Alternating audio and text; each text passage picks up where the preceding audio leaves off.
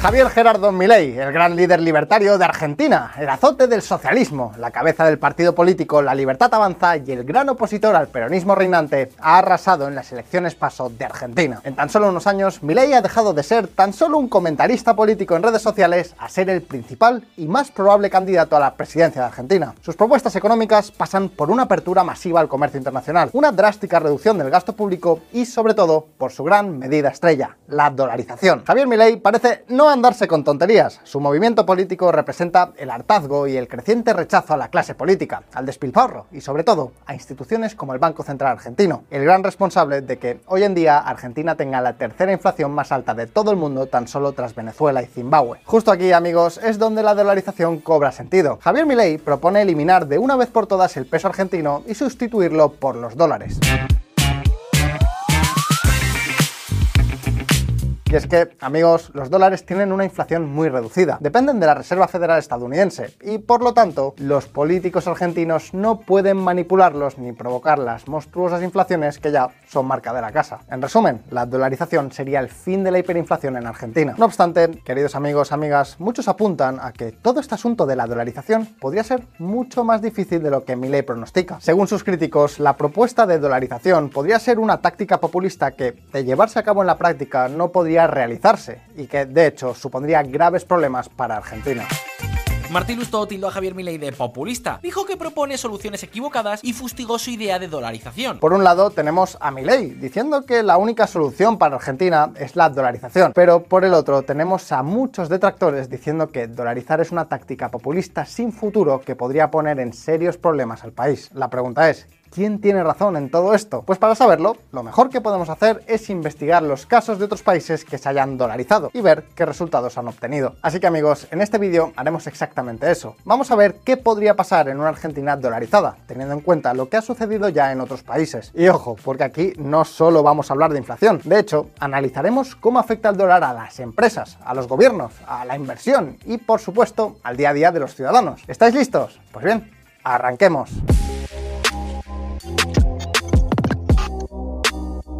Hasta la fecha hay cuatro territorios en América Latina que tienen una economía completamente dolarizada. Estos territorios son Ecuador, Panamá, El Salvador y Puerto Rico. Sí, ya sabemos que Puerto Rico es parte de los Estados Unidos, pero para el caso de este vídeo no sirve. Gracias a la dolarización, estos países tienen hoy en día tasas de inflación muy bajas, más reducidas incluso que las de los propios Estados Unidos. En esto no hay debate, es decir, que si lo que pretende mi ley con la dolarización es acabar con la inflación, entonces dolarizar es una estrategia que funciona. Sin embargo, en la economía hay muchos más factores además de la inflación. Es decir, ¿qué hay, por ejemplo, de la estabilidad? ¿O qué ocurre con el crecimiento económico? ¿O qué pasa con la inversión y el comercio? Pues justo eso es lo que vamos a ver ahora. Y lo vamos a ver a través del caso de la dolarización en El Salvador.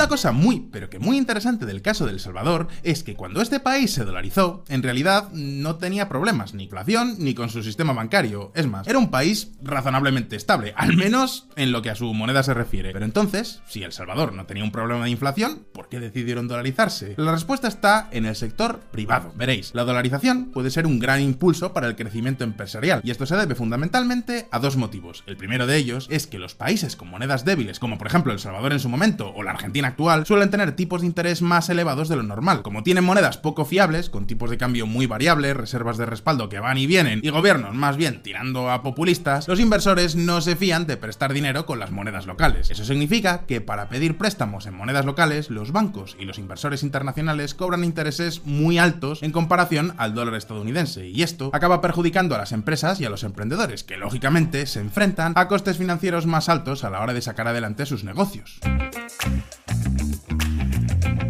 Por poner cifras concretas, en el caso del Salvador de aquel entonces, los tipos de intereses de los préstamos concedidos en moneda local eran hasta 8 puntos porcentuales más altos que los préstamos concedidos en dólares. Una auténtica barbaridad. Sin embargo, cuando El Salvador se dolarizó, esa diferencia simplemente desapareció. Es decir, que todos los préstamos empezaron a dar en dólares. ¿Y qué implicó todo eso? Pues por una parte, las empresas redujeron sus costes de financiación en hasta un 0,5% del PIB cada año, que de entrada puede parecer poco, pero es suficiente como para poder ahorrar más, invertir más, y sobre todo ser más sólidos frente a cualquier problema que pueda surgir. Claro, que por otra parte, el sector público también se benefició de todo este asunto. Pensadlo bien, el gobierno de El Salvador también necesitaba endeudarse y gracias a los dólares pudo emitir deuda a un tipo de interés más bajo que le permitió ahorrar hasta un 0,8% del PIB al año. En resumen, que se podría decir que la dolarización en Argentina podría reducir los costes de endeudamiento tanto públicos como privados y además eh, impulsar la inversión y con ella el crecimiento económico. Aunque, como hemos dicho, todavía hay un segundo factor que explica la dolarización de El Salvador y aquí hablamos del comercio internacional. Históricamente, los países latinoamericanos se han caracterizado por ser grandes comerciantes con el extranjero. Pensad, por ejemplo, en el petróleo venezolano, la carne argentina, el cobre chileno o el gas boliviano. Pues bien, a la hora de vender todos estos productos a otros países, es muy importante hacerlo en una moneda común, una moneda como el dólar estadounidense. Un país dolarizado tiene la ventaja de que esa moneda común está a disposición de las empresas. Sin embargo, en países con monedas débiles, conseguir dólares puede llegar a convertirse en un auténtico calvario. Los tipos de cambio pueden fluctuar demasiado y provocar inseguridad en los comerciantes Además, las comisiones a la hora de cambiar monedas pueden reducir los beneficios del comercio. Y además, en el peor de los casos, los gobiernos populistas de turno pueden llevar a cabo auténticas manipulaciones monetarias que terminen haciendo que comerciar sea mucho más difícil. Fijaos, por ejemplo, en esta noticia. Gobierno argentino sumó otra restricción y vuelve a endurecer el cepo al dólar financiero. En Argentina existen numerosas restricciones al libre cambio entre pesos y dólares, conocidas como cepos cambiarios. Estas restricciones sirven como impuestos indirectos para que el gobierno recaude todo lo posible. Algunas de las consecuencias de los cepos es que, por ejemplo, si tienes dólares y quieres pasarlos a pesos, el gobierno te obliga a perder cerca del 50% del valor de mercado por culpa de un tipo de cambio oficial que, por supuesto, está manipulado. ¿Queréis otro ejemplo? Pues os doy otro ejemplo. Si eres una empresa y quieres financiarte a través de bonos emitidos en dólares, también hay un límite de 40.000 pesos semanales. O también, si eres un ciudadano común y compras un servicio extranjero en dólares, como por ejemplo Netflix, deberás pagar un recargo del 65% sobre el tipo oficial, que por cierto ya está manipulado de por sí. Y sí, ya sé lo que me vais a decir. Por supuesto que existen mercados negros que intentan evitar todo este saqueo, pero como ya os imaginaréis, estas restricciones perjudican muchísimo la competitividad de las empresas. Pensad, por ejemplo, que si necesitan comprar máquinas en el extranjero no podrán acceder a los dólares con los que comprarlas. Y por supuesto, si necesitan exportar, luego no podrán traducir a pesos el dinero recibido de forma segura. Y además tendrán muy limitada su capacidad de financiación o ahorro a la hora de emprender proyectos. En fin, que es un auténtico desastre. Un desastre con el que la dolarización acabaría de un plumazo. Ahora bien, los potenciales beneficios de la dolarización no se quedan solo en lo puramente comercial. Prestad atención.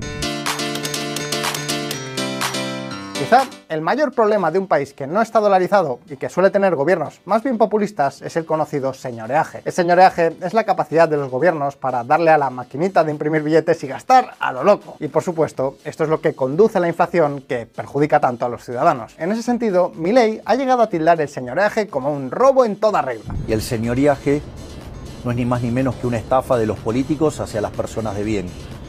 Por lo tanto, digamos, si consideramos que robar está mal, uno de los mayores ladrones de la historia de la humanidad es el Banco Central. El señoreaje excesivo no solo es el causante de la inflación, sino que es una vía de poder casi limitado para los políticos tiranos de turno. A fin de cuentas, gracias a esta especie de impuesto oculto, los políticos logran, al menos por un tiempo, tener todo el dinero que quieran a su disposición, algo que, por supuesto, puede ser usado para abusar de poder. Pues bien, la teoría es sencilla. Si Argentina se dolariza, los políticos populistas ya no podrán excederse. Y justo eso fue lo que pasó en Ecuador.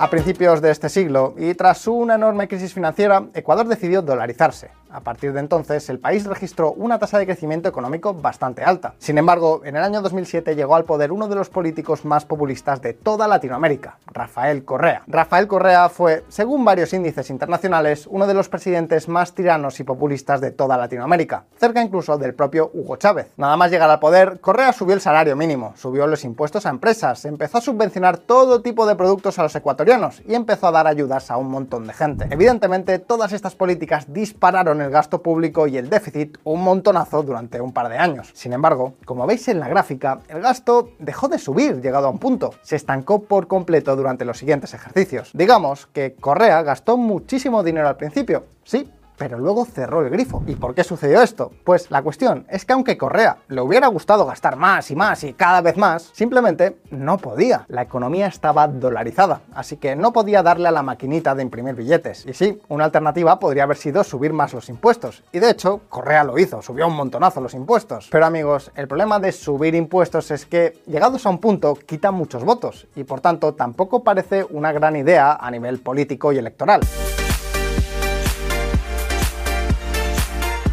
En ese sentido, la dolarización supuso un freno a las políticas populistas y obligaron a Correa a controlar las cuentas. Y de hecho, su sucesor, Lenin Moreno, tuvo que aplicar grandes medidas de recorte para compensar los excesos correístas. Así que, bueno, el resumen podría ser que la dolarización es una muy buena forma de mantener la estabilidad fiscal del país y de frenar los pies a los abusos del poder político. Ahora bien, ¿quiere todo esto decir que la dolarización es la solución perfecta? ¿Que no tiene ningún problema? Pues evidentemente nada es blanco o negro. Todo tiene sus problemas. Fijaos.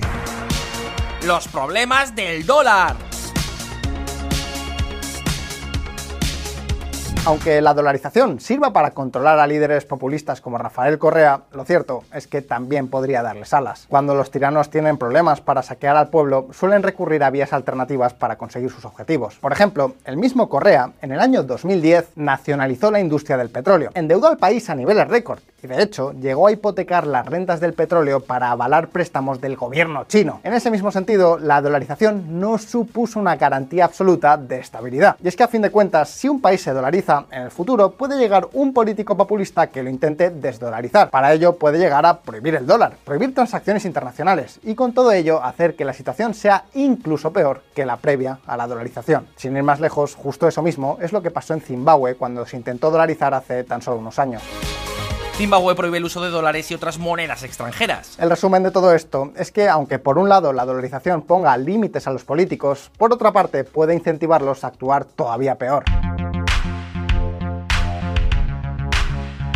Aunque, sea como sea, en términos económicos, una economía dolarizada también podría tener otros problemas. Por ejemplo, en casos de recesiones o de shocks económicos como una pandemia o una subida de la inflación por culpa del petróleo, los países dolarizados no tendrán margen para maniobrar los tipos de interés, como están haciendo por ejemplo ahora Estados Unidos o Europa. Es por eso que un país dolarizado perdería sus principales herramientas para luchar contra la inflación o las recesiones, y toda la política monetaria provendría de Estados Unidos y sus propios intereses. Y esto podría ser particularmente grave en el caso de que se produjeran pánicos bancarios. Precisamente por eso, una de las propuestas de Milei pasa por transformar el sistema financiero, establecer una banca de ahorro con alto coeficiente de caja y luego una banca de inversión paralela. Un cambio que, por supuesto, no resultará nada fácil, pero de eso ya hablaremos otro día. Más allá de eso, otra posible desventaja de la dolarización es que los gobiernos tampoco podrían manipular los tipos de cambio para favorecer industrias exportadoras y potenciar sectores nacionales. Aunque todo se ha dicho, tampoco parece claro que favorecer a la industria exportadora con tipos de cambio manipulados sea algo realmente positivo. Pero sea como sea, si hay un problema que realmente podría ser importante a la hora de dolarizar Argentina, es la falta de dólares.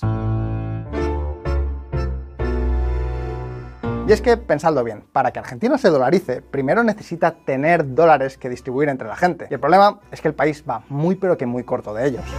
Las reservas de divisas de Argentina se desploman a su valor más bajo desde 2006 tras un nuevo pago al FMI. Y ahora la pregunta es, ¿Qué pasaría si Argentina intentara dolarizarse sin dólares suficientes? Pues una hipótesis es que una crisis económica podría llegar en el corto plazo, es decir, que al no tener dólares suficientes en la economía, la gente no podría consumir demasiado, con lo cual las empresas no podrían comprar productos con los que trabajar y poco a poco muchas de ellas irían cerrando. Con el paso del tiempo y para sobrevivir, las empresas se verían obligadas a bajar los precios. Las exportaciones a precios bajos aumentarían, ya que para otros países sería muy barato comprar en Argentina y poco a poco irían entrando más y más dólares en el país desde el extranjero. Una vez hubiera suficientes dólares, la capacidad de consumir se recuperaría y la economía volvería a crecer. Evidentemente todo esto es tan solo una hipótesis y dependerá mucho de cómo se realice la dolarización, de cuánto tiempo tome y sobre todo de la capacidad del gobierno para dar seguros a los mercados. Hecho, una dolarización mal ejecutada podría infundir muchísimas dudas sobre la solvencia del propio gobierno. Los bonos del Estado, que en buena parte están en posesión de los bancos argentinos, podrían perder mucho valor ante una pérdida de confianza y esto podría provocar un importante riesgo de crisis financiera, algo de lo que por cierto ya hemos visto tras las últimas pasos. El mercado empieza a digerir la victoria de Milei. Se hunden hasta el 12% los bonos argentinos en Wall Street. Por tanto, la pregunta es, ¿qué debería hacer Javier Milei para evitar una crisis tras aplicar la dolarización? ¿Es realmente posible dolarizar si los dólares son tan escasos? De llegar a una crisis financiera, ¿cómo de grave sería? Pues mis queridos amigos de Visual Economic, sobre el proceso de dolarización en Argentina y sus problemas dada la escasez de divisa, os hablaremos en detalle en uno de nuestros próximos vídeos. Este problema es el mayor problema a tener en cuenta a la hora de dolarizar Argentina y merece por tanto un vídeo propio. De momento, en este vídeo podemos resumir que la dolarización bien hecha puede ser una forma de impulsar la economía y de controlar la inflación y limitar a los políticos corruptos, aunque eso sí, a costa de perder de control sobre tipos de interés o tipos de cambio en momentos de necesidad. Aunque ahora las preguntas son para vosotros. ¿Qué pensáis que pasará si Argentina se dolariza? ¿Creéis que los casos de Ecuador o de El Salvador podrían ser replicables en el país gaucho? Quizás sería mejor opción crear un banco central argentino independiente de los políticos. Podéis dejarme vuestra respuesta en los comentarios y como siempre, no olvidéis que aquí en Visual Economics sacamos vídeos nuevos todas las semanas, así que suscribíos a este canal y dadle a la campanita para no perderos ninguna de nuestras actualizaciones. Si os ha gustado este vídeo, dadle a like y nos vemos en el próximo. Un saludo y hasta pronto.